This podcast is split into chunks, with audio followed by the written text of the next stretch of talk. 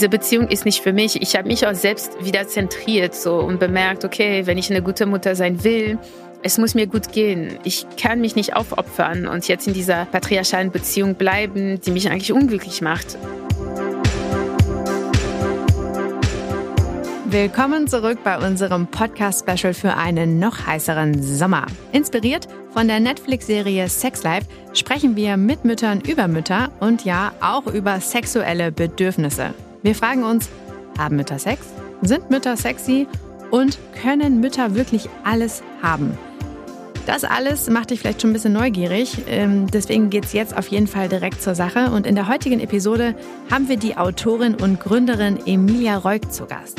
Zusammen mit ihr sprechen wir darüber, was eine gute Mutter ausmacht und ob es es überhaupt gibt und mit welchen Ängsten Mütter zu kämpfen haben und wie man lernt, damit umzugehen. Bevor wir starten, folgt uns und abonniert uns auf Spotify und Apple Podcast, dann verpasst ihr auch keine Folge mehr. Und jetzt ganz viel Spaß bei der Episode. Emilia Reuk, hallo, schön, dass du da bist auf der anderen Seite vom Bildschirm. Hallo Lina, ich freue mich hier zu sein. Perfekt. Ähm, ja, wir haben ja gerade schon in der Intro gehört, dass es heute um die Frage geht, was eine gute Mutter ausmacht und wann man eine gute Mutter ist. Und darüber werden wir heute auch vor allen Dingen mit dir sprechen. Ähm, und bevor wir starten, fangen wir direkt mit unserem Vorspiel an. Viele kennen das schon. Ähm, Emilia, ich werde dir jetzt vier Fragen stellen und würde dich bitten, dass du einmal ganz kurz und knackig darauf antwortest, bevor wir dann mit dem Thema starten. So. Okay. Die erste Frage kommt: Wie war dein Sexleben, bevor du ein Kind hattest? Mm, unterschiedlich. Ähm, ich würde sagen, sie war okay. Sie war, ähm, aber ich würde sagen, je älter ich werde, desto besser es wird. Ähm, deswegen, es war gut regelmäßig. Ähm, und äh, ja, so. Warst du mehr horny während deiner Schwangerschaft?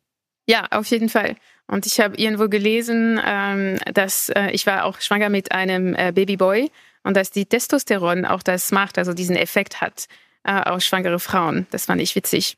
Ah, spannend, okay. Und wie war der erste Sex nach der Geburt? Vorsichtig. Mhm. Und wie ist der Sex nun, seitdem du ein Kind hast oder Kinder hast?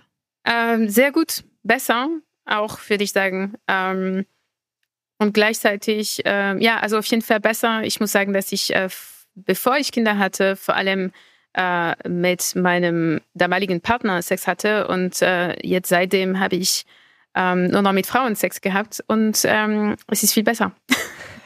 Sehr gut, genau darüber äh, werden wir dann auch gleich vielleicht noch ein bisschen mehr hören.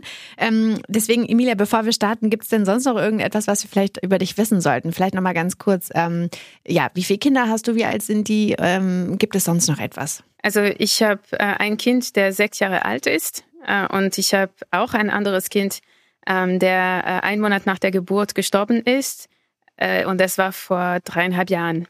Mhm. Ähm, und jetzt äh, kennen wir dich schon ein bisschen besser. Also auch vielen Dank für deine Offenheit an dieser Stelle. Und jetzt äh, ist so ein bisschen direkt die Frage, was macht eine gute Mutter aus? Ne? Also wie war das bei dir? Lass uns da direkt mal einsteigen. Bevor du Mutter wurdest, hast du dir da irgendwie Gedanken drüber gemacht, was für eine Art Mutter du irgendwie sein möchtest? Ja, auf jeden Fall. Also ich glaube, ich bin aufgewachsen mit diesem Bild, so mit diesem Mythos der perfekten Mutter und ähm, ich habe mich auch sehr damit identifiziert. Das heißt, ähm, also ich habe als Kind extrem viel Puppen gespielt und ähm, und das sehr ernst. Ne? Also ich habe nur nicht nur so eine Puppe gehabt, sondern sie hatte auch Klamotten und ich habe Waschmaschinen gemacht mit den Klamotten und sie hatte auch so kleine Pampers und äh, sie hat auch äh, Mittagsschlaf gemacht etc. Also ich habe mich wirklich, ich habe das sehr ernst genommen, dieses Spiel. Und ähm, ja, ich würde sagen, ich bin, ich hatte das auch implizit die ganze Zeit im Kopf. Das heißt, okay, eine gute Mutter sieht so aus. Eine gute Mutter ist eine Mutter, die sich ähm, vergisst, die einfach voll und ganz Mutter ist und die Kinder, und das war auch meine eigene Mutter. Meine eigene Mutter war ähm, sehr fürsorglich. Sie hat äh, uns auch jeden Tag für eine fünfköpfige Familie Mahlzeiten gekocht mit drei Gänge. Äh, und äh, gleichzeitig hat sie gearbeitet auch noch als Krankenschwester und deswegen ich hatte diesen diesen Druck, also zu wissen, okay, wenn ich Mutter bin, muss ich so gut kochen, ich muss mich wirklich so gut um meinen Kindern kümmern, also vor allem Fürsorgen, vor allem so die emotionale Fürsorge war aber zweitrangig bei mir. Das war vor allem materiell, so Kochen, Essen mhm. und ähm, Dasein, ja.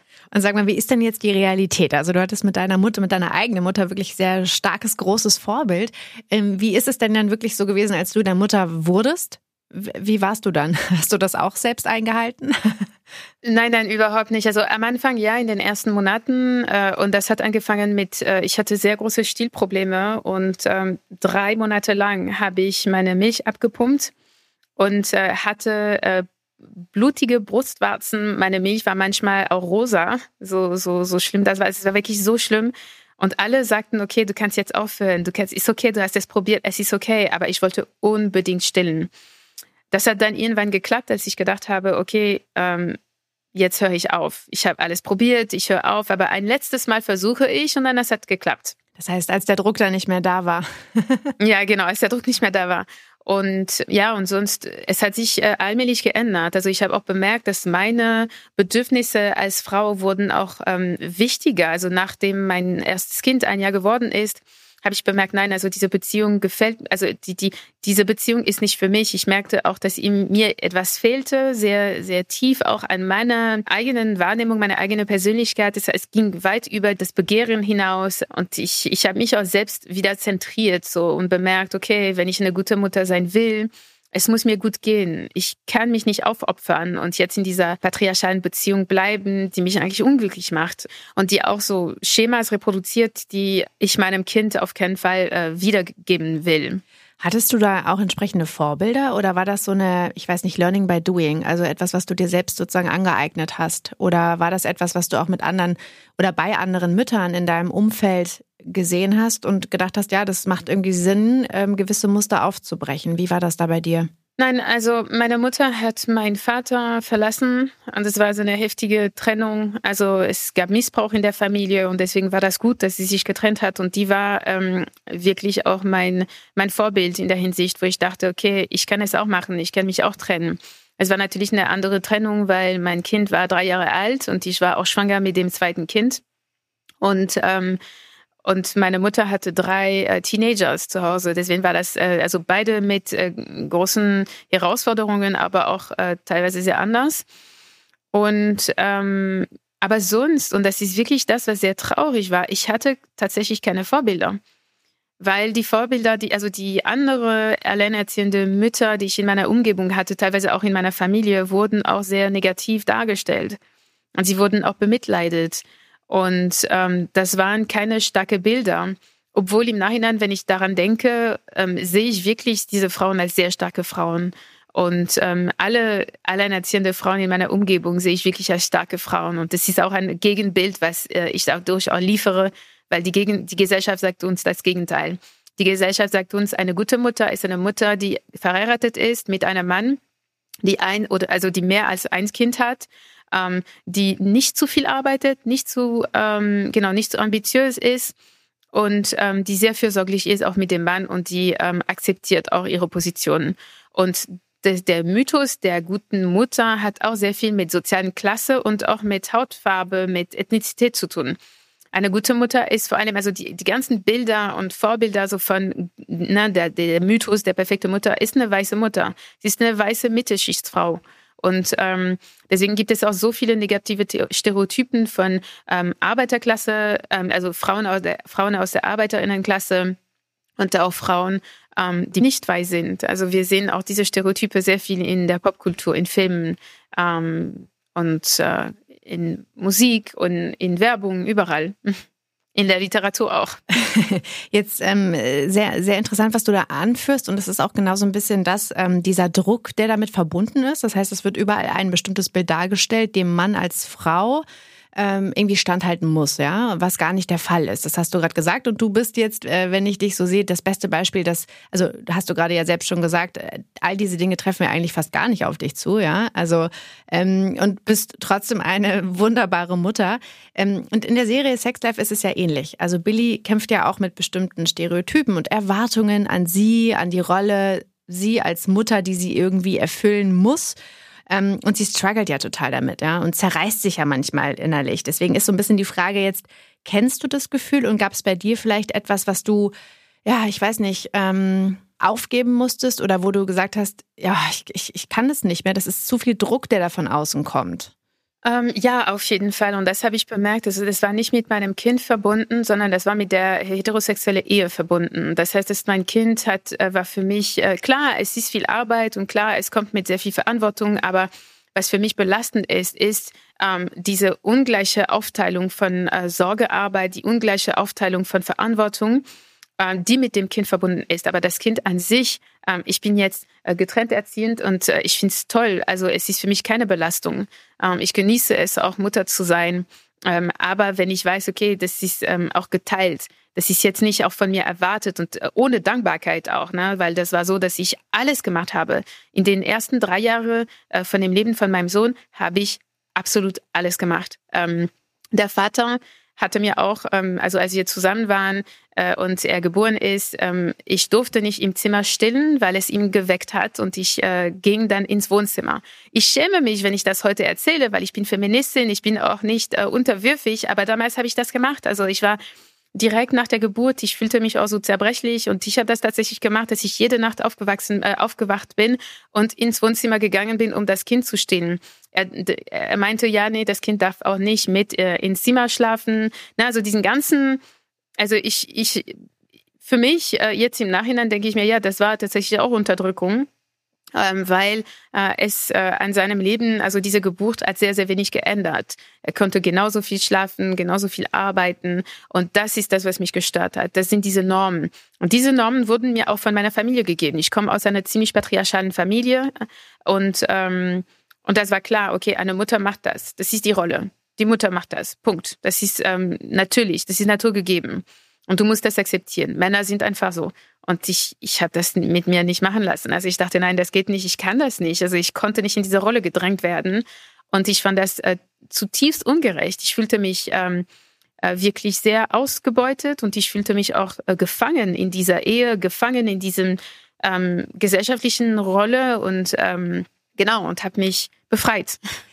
In der Serie sagt der Billy auch, dass Mütter oder ja als Menschen, ne, das muss man ja auch nicht immer so äh, thematisieren und in den Vordergrund stellen, aber auch ganz natürlich natürlich auch Bedürfnisse haben. Ja, ähm, wie ist das denn bei dir? Ähm, sie kritisiert in der Serie ja auch, dass nicht wirklich viel darüber gesprochen wird, also über die Bedürfnisse einer Mutter, auch untereinander, unter anderen Müttern, unter Freunden oder vielleicht auch in der Familie.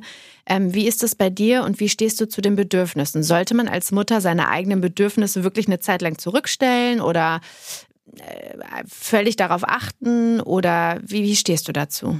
Ich glaube, Kinder, also Mütter wachsen. Ne? Eine Mutter zu sein ist auch sehr flexibel als Rolle. Es ähm, ändert sich auch über die Zeit und es ist ganz wichtig, glaube ich, für die Kinder zu sehen, dass ihre Mütter auch Menschen sind mit ähm, Bedürfnissen, mit Emotionen, auch manchmal mit schwierigen Phasen. Und dass sie auch dadurch lernen können. Sowohl Mädchen als auch Jungs, als auch natürlich non-binary Kinder. Es ist ganz, ganz wichtig, dass wir dieses Bild der ähm, Aufopferung, der perfekten Mutter aufbrechen weil das ist negativ, weil kleine Mädchen, die sich damit identifizieren, werden auch nicht lernen, zu sich selbst zu stehen. Sie werden auch nicht lernen, ihre Bedürfnisse, ihre Aspirationen, ihre Wünsche, ihre Perspektive auch ein Gewicht zu geben. Sie werden sich immer als zweitrangig sehen. Und das ist in so vielen Beziehungen so, dass die Bedürfnisse von dem Mann auch in den Vordergrund gestellt werden. Automatisch. Es hat nichts damit zu tun, ob der Mann dominant ist oder nicht. Also die Männer sind auch tolle Männer in den meisten Fällen. Aber das ist so, wir haben das gelernt, auch als Mädchen, dass die Bedürfnisse von dem Mann ähm, haben Vorrang. Und ähm, die Gesellschaft vermittelt auch dieses Bild, ne? also durch Popkultur. Und deswegen solche Serien äh, sind auch wichtig, um das aufzubrechen, um ein, ein äh, alternatives Narrativ zu liefern. Und sorry, ich habe ich hab die Frage auch nicht beantwortet. aber ja. die Bedürfnisse, die Bedürfnisse, also implizit äh, und indirekt, aber die Bedürfnisse sind wichtig. Und ich merke, le Kinder lernen auch eigenen Grenzen zu setzen. Und vor allem Mädchen. Mhm. Und das ist so wichtig. Und Jungs lernen auch, wenn die Mutter sagt, nee, du, ich habe keine Lust zu spielen, ich bin einfach müde heute. Oder heute brauche ich das. Dann lernen sie auch die Bedürfnisse von den weiblichen Menschen in der Umgebung zu respektieren, weil sie lernen, okay, die sind valide, sie sind, sie sind da, es ist legitim auch für sie, Zeit für sich zu beanspruchen. Hm. Jetzt nimmst du ja auch verschiedene Rollen ein. Ja, du bist Mutter, du bist aber auch Freundin, dann bist du irgendwie, keine Ahnung, Tochter. Wir nehmen ja alle verschiedene Rollen ein. Ähm, hast du das Gefühl, dass du manchmal einer Rolle nicht wirklich gut gerecht werden kannst, obwohl du es eigentlich möchtest? Mm, also ich würde sagen, alles kommt ein bisschen zu kurz. Es ist nicht, dass es eine bestimmte Rolle, die ich nicht gerecht werde, sondern ich habe manchmal das Gefühl, ich, werde nichts, also keins von diesen Rollen zu 100 Prozent gerecht. Und ähm, ich glaube, es ist normal und äh, ich hatte sehr oft und sehr viel Schuldgefühle, die damit verbunden sind, wo ich mir denke, ach ja, aber ich könnte mehr machen oder ähm, ich bin als Freundin auch nicht präsent genug, habe auch nicht genug Zeit oder mit ähm, mit meinem Sohn, also das ist wirklich meine Priorität und deswegen, wenn ich ihm, weil ich habe ihm ähm, jede zweite Woche, also die Hälfte der Zeit, und dann, wenn ich ihn habe, dann will ich wirklich da präsent sein. Manchmal klappt es nicht. Zum Beispiel jetzt, ich mache einen Podcast und der muss äh, eine Serie gucken und in solchen Momenten denke ich mir, okay, das gehört auch dazu, also es kann nicht perfekt sein. Mhm. Musstest du denn erst lernen, tatsächlich diese Schuldgefühle dann abzulegen? Und wie hast du, wie hast du das gelernt? Also solche, so, so eine Lockerheit, so wie du es jetzt gerade rüberbringst, ne? Also das ist so, ich sehe das ja auch auf dem Bildschirm, dein Sohn sitzt im Hintergrund und du drehst dich manchmal um und du bist ja dann trotzdem irgendwie da, aber das war ja sicherlich nicht von Anfang an da und man wächst ja auch in so eine Rolle rein. Wie war das bei dir? Wie, wie hast du, was hast du dir so selbst vielleicht gesagt oder hast du vielleicht mit anderen auch gesprochen darüber, wie die das handhaben mit den verschiedenen Rollen? Ähm, ich würde sagen, ich habe gelernt, generell auch mit, mit dem Bild der Perfektion äh, zu brechen und einfach mir zu denken, mh, mm, ja, das, ähm, es ist okay, ich koche auf keinen Fall drei Gänge Menüs. Und äh, wenn ich auch meine Freundinnen sehe und äh, sie mir sagen, ach du, es ist okay. Und wenn ich sehe, dass ihre Kinder auch manchmal spät ins Bett gehen oder ja, dass äh, manchmal an manchen Abenden sie essen äh, Müsli anstatt ein äh, gekochtes äh, Gericht zu essen. Und dann denke ich mir, ja, okay, wenn sie das machen, dann wird es auch okay sein, dass ich das mache. Und ähm, mit ja, ich, ich versuche auch mein Kind in meinem Leben zu integrieren und mich auch nicht dafür zu schämen. Weil sehr oft wird erwartet von professionellen Frauen, dass die Kinder einfach nicht zu sehen sind. Corona hat natürlich geholfen, weil es war klar, okay, die Kinder sind da, wir sehen sie die ganze Zeit in Bildschirme und das ist jetzt normalisiert worden und das finde ich sehr, sehr wichtig, dass wir das weiterhin nach wie also weiterhin normalisieren und sehen, okay, die gehören dazu, sie sollen, sie sollten nicht wegorganisiert werden. Es ist auch okay, wenn ein Kind mal auch in einem Vortrag kommt und etwas sagt und ähm, und dass wir auch äh, dieses Bild von der professionellen, äh, also die die arbeitende Mutter, die ähm, die Frau ne, mit ihren Bedürfnissen, mit ihrem Privatleben und ähm, die Mutter. Es ist eine Person. Und das muss man nicht auch kompartiment, kompartimentalisieren oder trennen voneinander. Ähm, redest du denn mit anderen Müttern auch darüber? Also so zum Thema, was macht eine gute ja. Mutter aus? Also wie laufen solche Gespräche ab? Erzähl mal. Also und was denkst du denn auch darüber? Fühlt, äh, setzt sich das unter Druck? Ja, also ich muss sagen, mein, äh, mein Kreis hat sich äh, sehr ähm, verkleinert, aber die Qualität und die Tiefe ist äh, exponentiell gestiegen. Das heißt, dass meine engsten Freundinnen sind, ähm, sind sehr kritisch auch gegenüber. Und wir versuchen nicht äh, gegenüber einander perfekt zu erscheinen. Und es gab auch mal auch solche Freundschaften, die jetzt nicht mehr sind, ähm, wo ich bemerkt hatte, dass es darum ging, sich zu vergleichen und vor allem ein bestimmtes Bild von sich zu geben. Mach mal ein Beispiel. Ähm, was waren das vielleicht, was waren das so für Punkte und Beispiele? Naja, also zum Beispiel, ich sage, oh ja, ach, ich habe Schwierigkeiten jetzt, so Tidian ist, äh, es ist schwierig mit ihm im Moment. Ach so, ah, nee, mit meinem Kind ist super. Ach, die ist total toll. Mira ist total toll. Super. Und na, also dieses Bild von, äh, wir dürfen nicht über die Schwierigkeiten sprechen. Es, es geht nicht, ähm, es ist, ähm, es ist tabu nach wie vor. Und solche Frauen sind sehr oft auch in sehr patriarchalen Muster gefangen und deswegen haben wir sehr wenige Schnittmenge, auch wo wir wirklich miteinander sprechen können. Mhm. Und ähm, und deswegen, ja, ich spreche ständig darüber. Ich spreche ständig über meine Rolle als Mutter mit meinen engsten Freundinnen. Und das in einer Art und Weise, wo ich mich auch, ähm, wo ich mich verletzlich zeige und auch imperfekt und, ähm, und auch wirklich über die Schwierigkeiten spreche. Also ich habe sehr viele äh, kinderfreie Freundinnen Und die Gesellschaft sagt ihnen, ihr seid weniger, ähm, ihr werdet es bereuen. Und ich sage auch ganz ehrlich, ich kann das verstehen. Ich bin, also für mich war das gar keine, also ich hätte ein Leben ohne Kind. Ich wäre sehr unglücklich gewesen. Es war für mich extrem wichtig, Mutter zu sein. Und ich konnte damals, als ich noch kein Kind hatte, ich konnte nicht verstehen, dass manche Frauen eben keine Kinder haben wollen. Und seitdem ich ein Kind habe, verstehe ich das voll und ganz und ich finde es extrem legitim und ich finde es so wichtig, dass Frauen ohne Kinder eben anders dargestellt werden in unserer Gesellschaft, dass auch ehrlich äh, vermittelt wird, Kinder zu haben, ist wirklich eine große Verantwortung. Es ändert das Leben komplett. Es ist ein, ein Stück Aufopferung. Und meine Partnerin zum Beispiel, wir äh, reden auch oft darüber, ob wir ähm, weitere Kinder haben wollen. Und wir sind auch sehr ähnlich. Und sie sagt mir auch manchmal so, oh nee, ich glaube, ich will lieber einen Hund, weil sie sieht auch, was es heißt. Und äh, ich denke mir, ja, es ist schön, dass wir so offen darüber sprechen können und dass es wirklich, ähm, ja, dass es so offen ist. Meine Cousine hatte mir auch gesagt, dass ich, ähm, ich wollte schwanger mit dem zweiten Kind werden, als äh, mein erstes Kind noch äh, ein, zwei Jahre alt war. Und sie meinte, sie hat drei Kinder. Sie meinte, nein, mein Gott, nein, bleib dabei, nur ein Kind. Es ist viel besser drei Kinder ist viel zu viel. Es ist so anstrengend. Und weißt du, du machst dir ständig Sorgen um die Kinder. Du hast gar keine Zeit für dich. Es ist wirklich eine große Belastung. Ja klar, ich liebe meine Kinder, aber das musst du wissen. Deswegen bleib bei einem Kind. Ich habe nicht auf sie äh, gehört und ich wollte sowieso mehr als ein Kind haben. Und im Moment ist es auch für mich, also seit mein Kind gestorben ist, also musste ich auch durch und ich bin nach wie vor durch, ähm, also ich gehe durch Trauer. Ne? Das ist nicht seit dreieinhalb Jahren abgeschlossen. Äh, aber ich würde sagen, dass ich gehe an der Frage an, so will ich noch Kinder haben, anders als vor vier Jahren. Also es ist jetzt, also der gesellschaftliche Druck spielt null Rolle.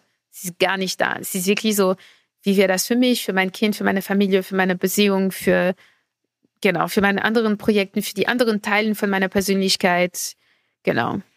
Eine abschließende Frage zu diesem Thema noch. Ähm, findest du denn auch, dass in deinem Umfeld offen genug darüber geredet wird? Weil wir reden jetzt ja sehr offen, was super, super gut ist und ich glaube für viele auch eine große Inspiration, weil ich gehe sehr stark davon aus, dass viele auch ähnliche Fragen haben, sich vielleicht ähnliche Vorwürfe machen und denken, oh, kann ich dieser Rolle gerecht werden? Aber was denkst denn du, ähm, was muss noch passieren, damit wir diese Muster und diese Rollen und dieses soziale Konstrukt, von dem du ja auch gesprochen hast, irgendwie durchbrechen können?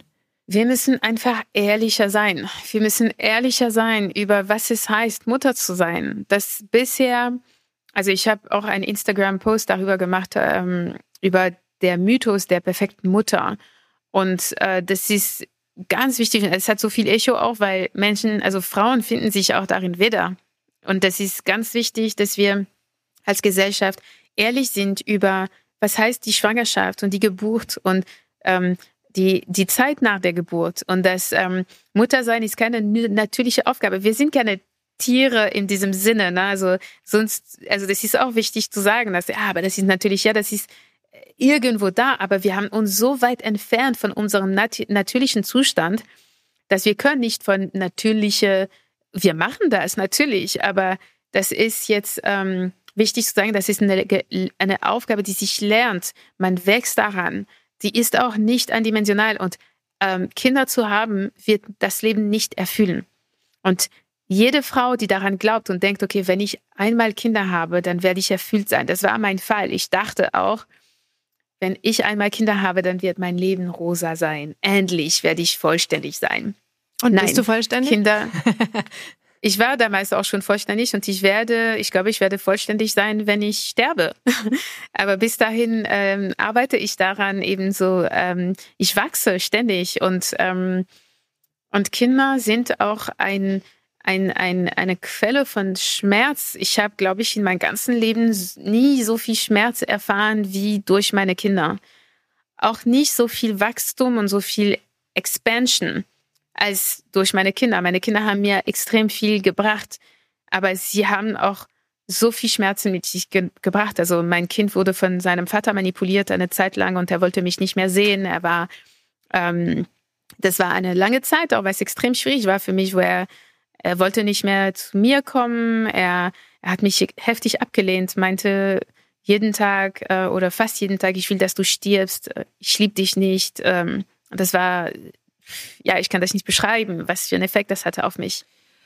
Dein Kind ist ja jetzt in der Kita, hast du ähm, vorhin gesagt. Und ähm, wie gehst du damit um? Welche, also wie möchtest du die Werte, die du hast, deinem Kind weitergeben? Also Kita ist natürlich auch immer so ein bisschen, ich sage jetzt mal schwierig in dem Sinne, dass äh, diese, Bubble, in der man vielleicht vorher war, dann ja auch nicht mehr da ist. Das heißt, viele Kinder kommen, die auch ganz unterschiedlich sozialisiert sind, die ganz viele Einflüsse irgendwie auf dein Kind auch mitbringen. Ähm, wie gehst du damit um? Wie vermittelst du deine Werte?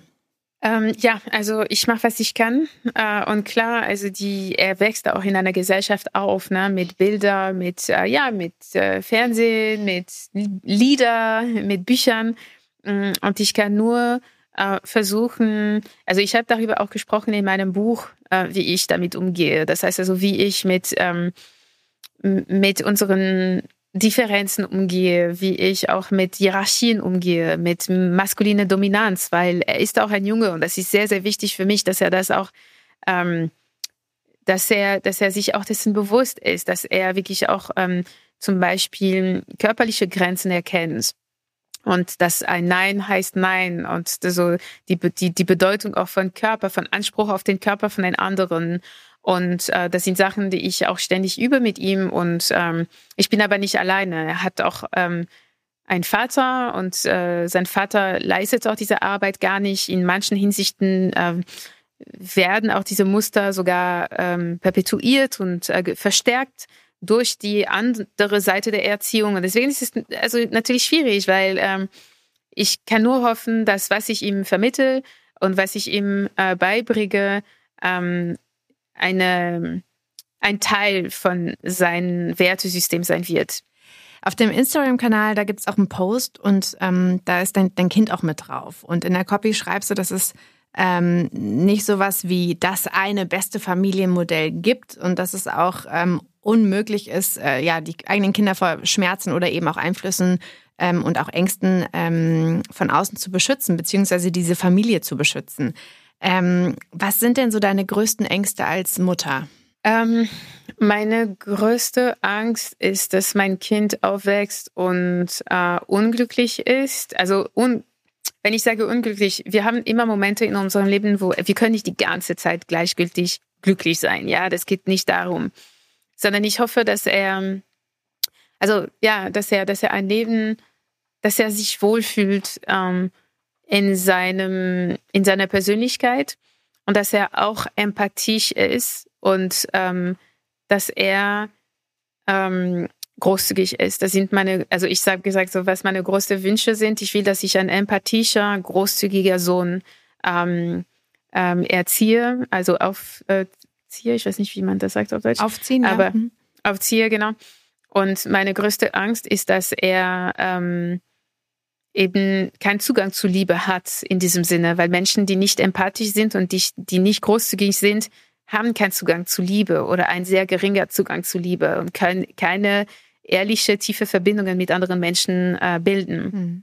Hast du denn auch und, da so Angst ähm, als Mutter, was das angeht, zu versagen? Also, dass du die, genau das, diese Liebe nicht weitergeben kannst? Ja, klar, klar. Also, zum Beispiel gestern, also ich bin, ich musste kurz runter, also ich dachte, er schläft und ich musste kurz runtergehen, um ähm, einen Umschlag äh, jemand anders zu geben. Und äh, ich bin runtergegangen, die Treppen, und dann bin ich hochgekommen und er war in Tränen, also ganz, ganz doll geweint, weil er dachte, ich bin einfach gegangen. Und ich, äh, ich weiß, dass er auch diese Ängste oft hat. Äh, und ich habe ihm gesagt, aber glaubst du wirklich, ich würde gehen, ohne mit dir zu gehen oder dass ich dich wirklich zurücklassen werde. Du kannst sicher sein, ich werde das niemals, niemals, niemals machen. Aber es gibt trotzdem Sachen aus seiner Biografie, seiner kurzen Biografie, die ihm eben diese Ängste gegeben haben. Also als er mir sagte, ich will, dass du stirbst und ich will, du bist nicht meine Mama und ich will dich nicht sehen, das war natürlich nicht er, der das gesagt hat. Und das war, und ich glaube, so unterschwellig hat er diese Angst eben mit sich ähm, rumgetragen und zu das weiterhin. Und das ist, äh, glaube ich, eine Sache, wo ich denke, okay, als Mutter, ich muss das wiederherstellen, ich muss das reparieren, ich muss Heilung machen mit ihm. Und ich habe Angst, dass ich das nicht schaffe. Ich habe Angst, dass, ähm, ja, dass ich diese Schaden auch nicht äh, heilen kann. Und äh, das macht mir Angst, ja. Hm. Was rätst du denn anderen Müttern, die vielleicht ähnliche Ängste haben? Ähm, wie kann man sich vielleicht auch von diesem Druck äh, ein bisschen frei machen? Also was ich mir auch immer sage, ist, dass wir sind alle so Seelen, die teilweise unabhängig sind. Na, das heißt, dass ähm, die Seele von Tidian hat mir hat mich ausgesucht als Mutter. Er hat seinen Vater ausgesucht als Vater. Er hat ähm, genau und er soll durch unterschiedliche Erfahrungen gehen, um sein, seine seine seine Reise zu machen durch das Leben. Und ähm, man kann nicht Kinder schützen vor Schmerzen. Das ist das Leben. Das gehört dazu. Kinder, die gar keine Schwierigkeiten erfahren, die übergeschützt werden, sind nicht gut ausgerüstet für das Leben. Und ähm, ja, deswegen ich denke mir, okay, das ist seine Geschichte. Er hat ähm, sein Babybruder ähm, ist gestorben und das hat ihm wirklich extrem geprägt. Er spricht äh, heute immer noch darüber und seine Eltern sind getrennt und er hatte eben diese manipulative Phase, die extrem schädlich war. Aber es ist seine Geschichte. Es ist seine Geschichte. Ich habe nicht so viel Einfluss drauf. Das ist nicht meine Schuld. Ähm, und ich tendiere dazu, mich immer schuldig zu fühlen. Ich habe mich auch für, die, für den Tod meines Babys äh, schuldig gefühlt. Aber ich denke mir, nein, ich bin ähm, zu klein dafür.